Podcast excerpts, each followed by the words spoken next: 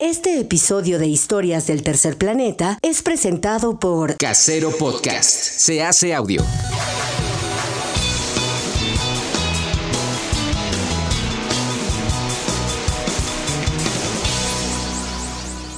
En Casero Podcast te traemos las historias que merecen ser escuchadas.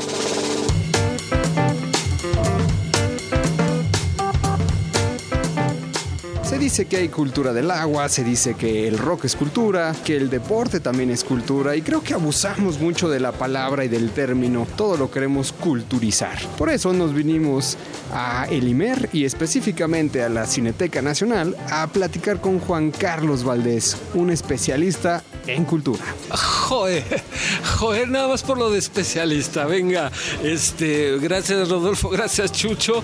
Y venga, pues aquí estamos. A platicar se ha dicho. Thank you. Oye, años ya de trabajar como reportero cultural y empezaste como muchos de los que aquí estamos en esta mesa de servicio social. Sí, yo terminé la carrera, Rodolfo, este, llegué a servicio social al IMER, al área de cultura, llevaba yo tres meses y me contrataron. Y entonces, bueno, por supuesto, esa edad y sin obligaciones y recibiendo dinero y, y estando en el ámbito de periodismo, pues ahí me fui quedando, me fui quedando, me fui quedando. Oye, ¿y qué es lo que más te gusta de cubrir? Si tuvieras que escoger uno o puedes, eh, o no hay preferencia, o pueden ser libros, pueden ser exposiciones, puede ser cine, puede ser música, teatro. En el ámbito cultural, te, te lo digo así, no, no tengo preferencias claras. Es decir, este, el trabajo y las coberturas me han llevado a literatura y lo disfruto mucho. Pero estando en esta fuente, te das cuenta de que es tan apasionante, igual la arqueología, ir al centro de la pirámide de la luna que el turista no puede ir, o a las catacumbas de la catedral. Ese tipo de cosas te, te permiten mantener el asombro y te permiten entender el mundo más completo, más allá de, de, las obsesiones de un solo autor o de una sola manifestación artística, que sería la literatura, ¿no? ¿Alguno de los autores que tenías muchas ganas, que ya comías ansias en estos 30 años y que recuerdes con cariño? Es que, mira, siempre que me preguntan por mis autores favoritos, son un montón y suena soberbio, y lo digo yo siempre fuera del aire, que tengo 18 autores favoritos. Y entonces de pronto me doy cuenta que tengo uno casi, casi por lengua o por región. Los latinoamericanos son estos, los poetas son estos, los italianos son estos, los japoneses son estos. Este, de platicar es, es sorprendente la, las posibilidades que te da el periodismo, ¿no? Este, no porque sean los más importantes, sino por los que me acuerdo ahorita. John Lee Anderson, periodista renombrado y reconocido, incluso como heredero de Kapuczynski, este, platicar con él como platico contigo y dejarte sorprender por sus conceptos e ideas es genial. Leila Guerrero hablando de periodismo y de crónica, por ejemplo, pero también un periodista quebequense como Gilles Courtemanche, este también fue impresionante. Ahora, como tengo autores favoritos, platicar siempre con David Toscana, con Luis Jorge Bone, siempre me enriquece mucho, siempre me entusiasma mucho. Y otra cosa que creo que, que me ha permitido este trabajo es la de sorprenderme. Autores que no conozco, escritores que no conozco, que nadie dice, que nadie sabe quiénes son y que tengan una capacidad y una calidad que te sorprendan primero como lector y luego ya como periodista. Dejarte sorprender, ese es un buen concepto y yo creo que sería una muy buena recomendación, dejarte sorprender. ¿Qué les recomendarías cuando entren a la librería, cuando estén navegando ahora también digitalmente en una tienda como Amazon, eh, como Gandhi en línea, que lean la reseña, que, que aunque no les llame se, se, atrapen, que le den una oportunidad? ¿Cómo, cómo harías ese proceso? Yo eh, metido en esto, soy de la idea de que cada quien lee de manera diferente y se acerca a la lectura de manera diferente. A veces a través de una película llegan al libro, a veces a través de una canción o de un género llegan al libro, a veces sí del boca a boca, a veces sí de una reseña. Creo que cada quien va desarrollando la manera de acercarse a la, a la lectura. Yo, en mi caso, no leo la contraportada, nunca hasta que voy más allá de la mitad del libro y eso si acaso. Si no, me la puedo llevar así. Nunca leo la contraportada porque siento que me predispone la lectura. Es como cuando te explican una película. Van a ver una película que trata de esto, de esto. No, hay que dejarse sorprender. ¿Cómo agarras el libro entonces? O sea, lo agarras y te llamó qué la atención? ¿El autor? ¿El género? Es el autor.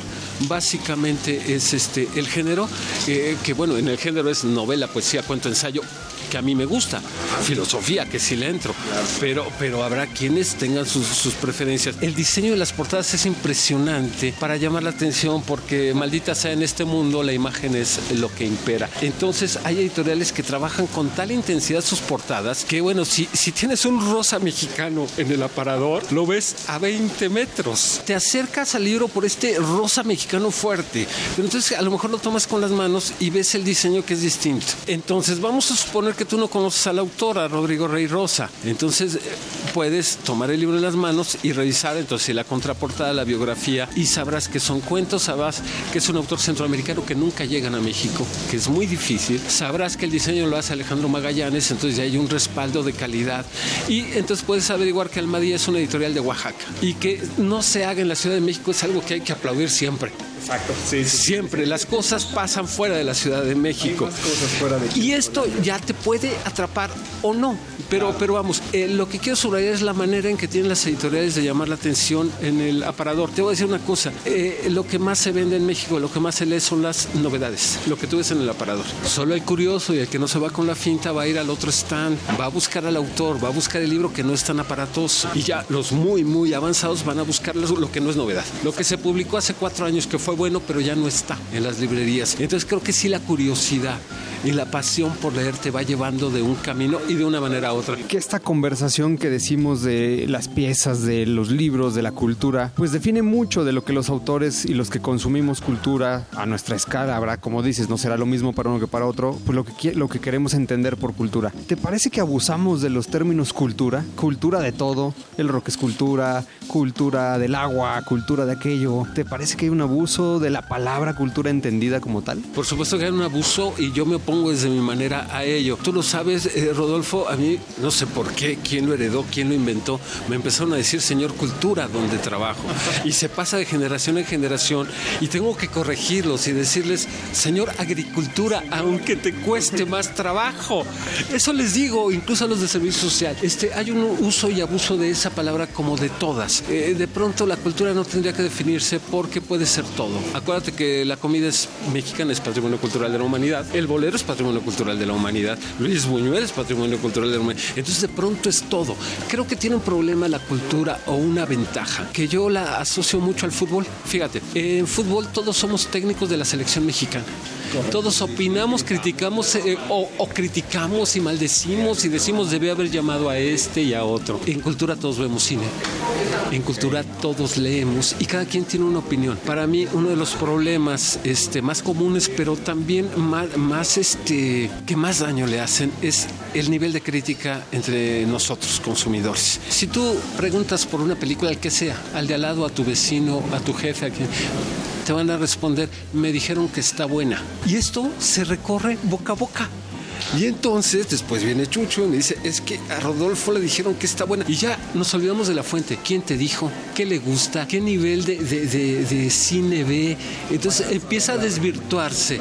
Entonces ya, ya es muy difícil porque a mí me dicen, me dijeron que ese libro es muy malo. ¿Quién te dijo? ¿Qué le gusta? ¿Qué lee? ¿Por qué para él o ella es mal? Y eso tiene la cultura. Todos vemos cine, todos vamos al teatro, todos opinamos. Y creo que es un daño porque entonces se deja de profundizar. Si un, eh, ahora que, que las redes sociales dominan el mundo, Un tuit puede destruir una obra. como antes, si no salías en la televisión no existías, ahora un tweet puede destruir una obra y esto es serio, puede destruir la vida de una persona. Entonces, esto es serio. El nivel de profundidad y de análisis es muy elemental y creo que es parte de los que gustamos de la cultura y sobre todo los periodistas ir un poquito más a fondo. más allá del me dijeron que está buena. Imagínate tú en tu programa El Andamio ahora diciendo, este libro, esta película está buena. Entonces, esa, esa reducción me parece grave y que se ha generalizado no solo por las redes sociales, sino por los periodistas en redes sociales. Me parece que eso también es muy grave. Platiqué hoy con Adriana Malvido. Gana el homenaje nacional Fernando Benítez al periodismo cultural y me dijo esto, estamos llenos de violencia. Los noticieros, los medios están llenos de violencia, cifras, sangre. ¿Por qué no asumimos la tarea que nos toca, que es la de recuperar la cara bonita de la vida? La literatura, la danza, el teatro, que no dejan de reflexionar sobre nuestra condición humana, pero que es la parte amable de pensarnos. Creo que eso es lo que tenemos que asumir nosotros. me gusta, me gusta. Hablando de música, ¿qué canción escogiste para este corte musical? Ante la premura y como si tengo 18 autores favoritos, tengo 18 géneros favoritos. Este, estaba oyendo en ese momento que me hablaron eh, bolero y me acordé de, de Sabor a mí, de Álvaro Carrillo, de Guerrero, pero que acabo de escuchar recientemente una versión traducida a la musgo, una lengua indígena de Guerrero, de este, Mariano García, él la tradujo y la interpretan las hermanas García con su padre, Mariano García. Más de que la canción es hermosa, me parece que el esfuerzo por hacer vivas las lenguas indígenas con la cultura, con las canciones de siempre, creo que es lo que hay que rescatar. Vamos a escucharla y regresamos aquí a Historias del Tercer Planeta.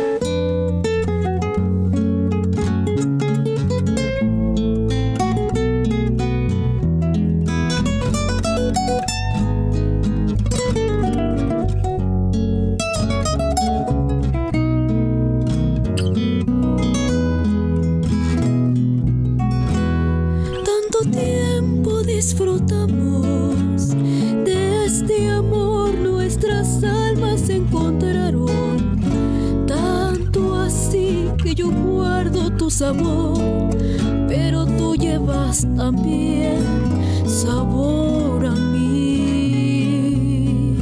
Sheina utat honduja suena cuando kiangwas cuendo no do kia nakalina nasish mayat kyayan hu oshindina uan hu si una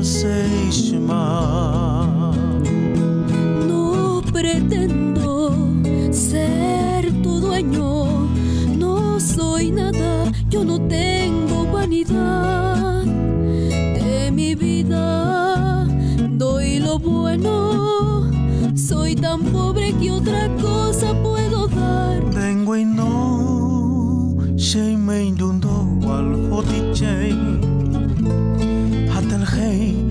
Vatican qui na wits muha selatnei shashinanha na kindo mashiwanu siuna seishma.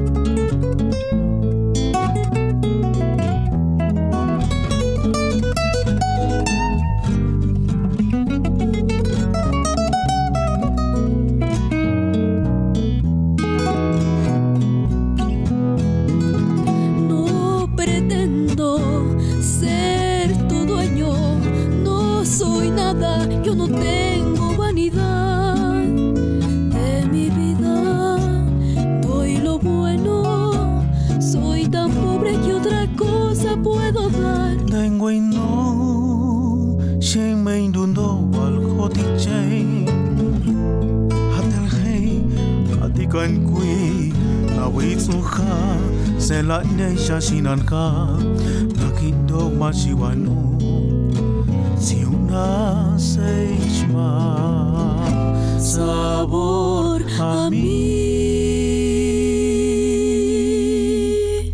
Historias del Tercer Planeta.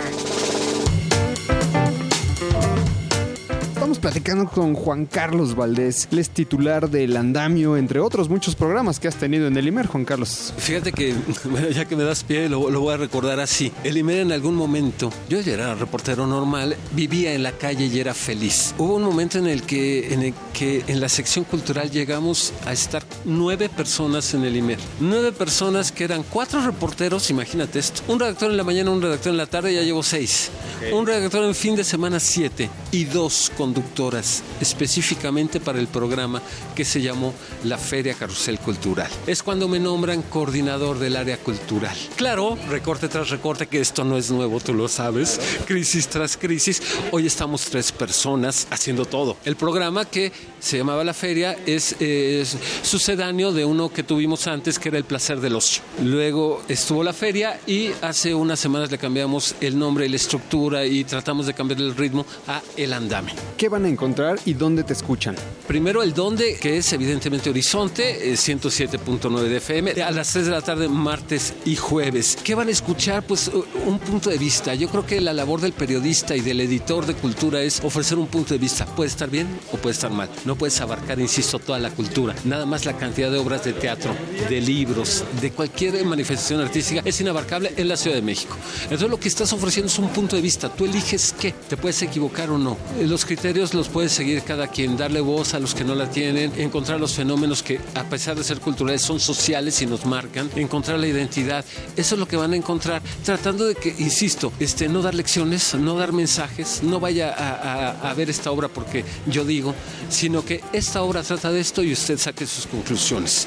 Se trata de contagiar. Este, siempre digo esto y ya, ya hasta me lo están volando los de la política cultural. No somos potencia en fútbol por más que queramos y nos enojemos. No somos potencia en política y en democracia por más que queramos. Mucho menos somos potencia en economía, pero en cultura somos potencia. Ahí está la clave, muchachos. Allí está, solo hay que recordarle al público eso. Es como hacerle, tocarle el hombro. Voltea para acá Voltea para acá, también existe esto. y te va a gustar. Sí, y bueno, y la, y la manera es lo que nosotros intentamos hacerlo más amable, con ritmo y todo esto. Junto, compartiendo micrófonos, junto con Carolina López Hidalgo y Amelia Rojas. Te estás apoyando con servicio social. ¿Cómo ves a los servicios sociales en comparación de cuando tú entraste? Primero voy a hablar de Carolina y de Amelia, dos, dos inútiles, así les digo yo, porque son capaces de hacer todo. Sí, les digo de cariño, cuando, cuando resuelven uh, cualquier cosa que se, que se tenga que hacer y lo hacen muy bien, yo nomás les digo es que eres una inútil. A ellas dos, Amelia Rojas y Carolina López Hidalgo. Este, me apoyo con servicio social, que siempre van y vienen. Yo no tengo un, un juicio de que los de antes eran mejores o los de ahora son mejores, no. Creo que, que son momentos, creo que son más hábiles o no para las redes sociales y creo que este, el servicio social como el profesional, el que trabaja, se gana o no se gana el espacio.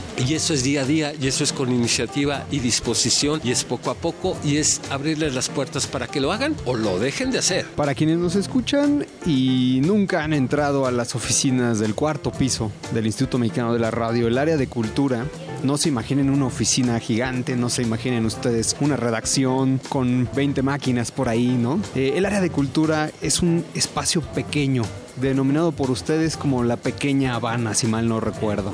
Con mucho gusto y con mucho gusto. El área de cultura tiene dos computadoras. En una habitualmente se siente el redactor en turno, que puedo ser yo, Amelia o Carolina, y en otra el servicio social, que en este caso, en estos días, es el buen Blas. Se llama Blas, aunque yo le digo Nacho. Y el área de cultura son esas dos máquinas, dos gavetas y un montón de pósters del Cervantino, de escritores, de Jaime Sabines. O tenemos ahí la Lupita.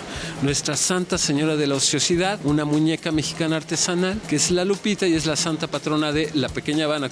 Vamos a escuchar la segunda canción. ¿Qué, qué escogiste? Pues eh, con la idea de dar contraste, no porque sea lo que más me gusta, pero me gusta mucho evidentemente, escogí y pedí una canción en la que encontramos entre muchos a tres talentos enormes, que es Willie Nelson, Nora Jones con esa voz y que ha hecho varias veces mancuerna con Willie Nelson, y a, a Lincoln Center Jazz, a este, con Marsalis al frente y toda su, su banda, que es una maravilla. Este, la canción no tiene nada que ver la letra en mi momento de vida ni nada, no, simplemente me gusta y los solos, escuchen los solos de los músicos, son impresionantes. Vamos pues y regresamos a Historias del Tercer Planeta. Oh, it's crying time again.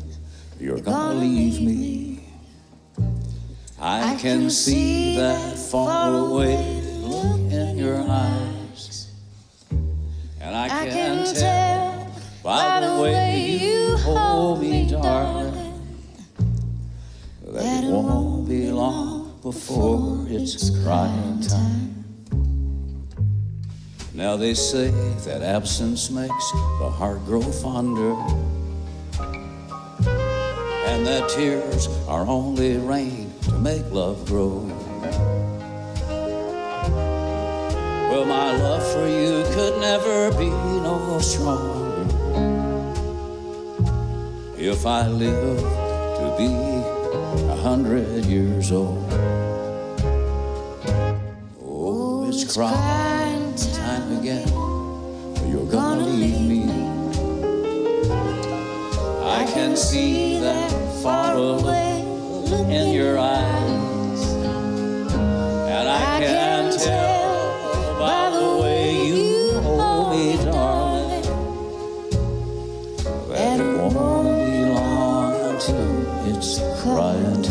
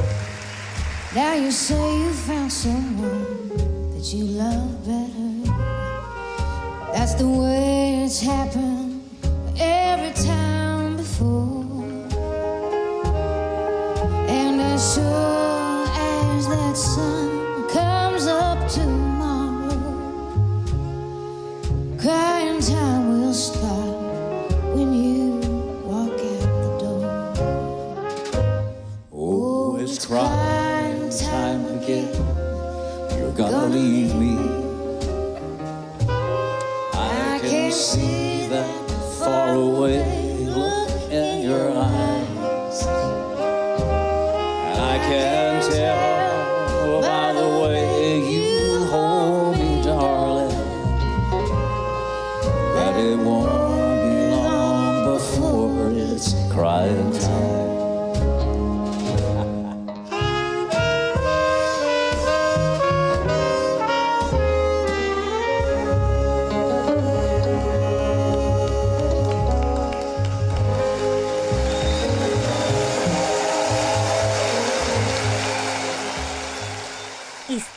Tercer planeta.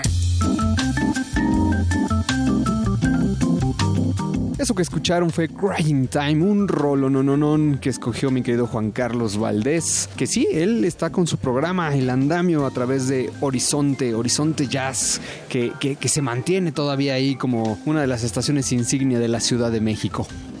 Oye, este, es que cuando dices se mantiene Horizonte Jazz, por supuesto hay que celebrarlo, pero parece que te refieres a todo el IMER, a, toda- a todos los medios públicos, a todo. Eh, Entonces, eh, perdóneme por curarme en salud, lo voy a decir. Este, me pidieron dos canciones y fue lo que se me ocurrió, pero igual pudieron haber sido Chava Flores y Sabina, José Alfredo Jiménez, Chabela Vargas. Estas dos canciones, por supuesto, me gustan y me gustan mucho, pero, pero insisto, pudo haber sido cualquier cosa en lugar de estarme oyendo a mí. Oye, ¿cómo, cómo vivieron esta parte eh, con el apoyo de la gente, las redes sociales, esta parte de que si había o no había recortes? Como ya lo habías dicho, no es algo nuevo. Empezamos nueve, un equipo de nueve, y vamos a la fecha en un equipo de tres personas haciendo la chamba cultural. Esto, eh, hablando de eh, recorte en el área cultural, pero hay que decir que el IMER sí sufrió recorte y sí dejaron de elaborar con nosotros varios, varios eh, del equipo de, noticias y de cada una de las estaciones, de todas las estaciones del IMER. Este, no quiero ponerme serio, pero yo lo diría se resolvió lo urgente, pero no lo importante. Se resolvió para este semestre que está iniciando, pero no sabemos si se resuelva a mediano plazo o a largo plazo. La bomba puede volver a explotar si no se resuelve el tema de los dineros en el presupuesto federal de la nación, si no se resuelven muchos, muchos factores que sí son de burocracia, pero hay que hacerlo. Totalmente. ¿Cómo ves en tu experiencia los medios públicos después de 30 años de estar ahí en estas oficinas, en estas cabinas del IMER? ¿Cuál es el panorama que tú le ves a los medios públicos? Celebro y, me, me agrada que lo hayas presentado así. Hace tres semanas me invitaron a una mesa sobre periodismo cultural en Radio Educación y le pusieron el tema Nuevos retos del periodismo cultural frente a la cuarta T. Y lo primero que dije fue que los nuevos retos son los mismos de hace 100 años. El reto del periodismo es hacer periodismo. El reto del periodismo es hacerlo bien, cuidar el lenguaje, ser veraz, tú lo sabes. Oportunidad, verificación, confirmación. Y eso no cambia con Twitter o con hemeroteca, ¿eh?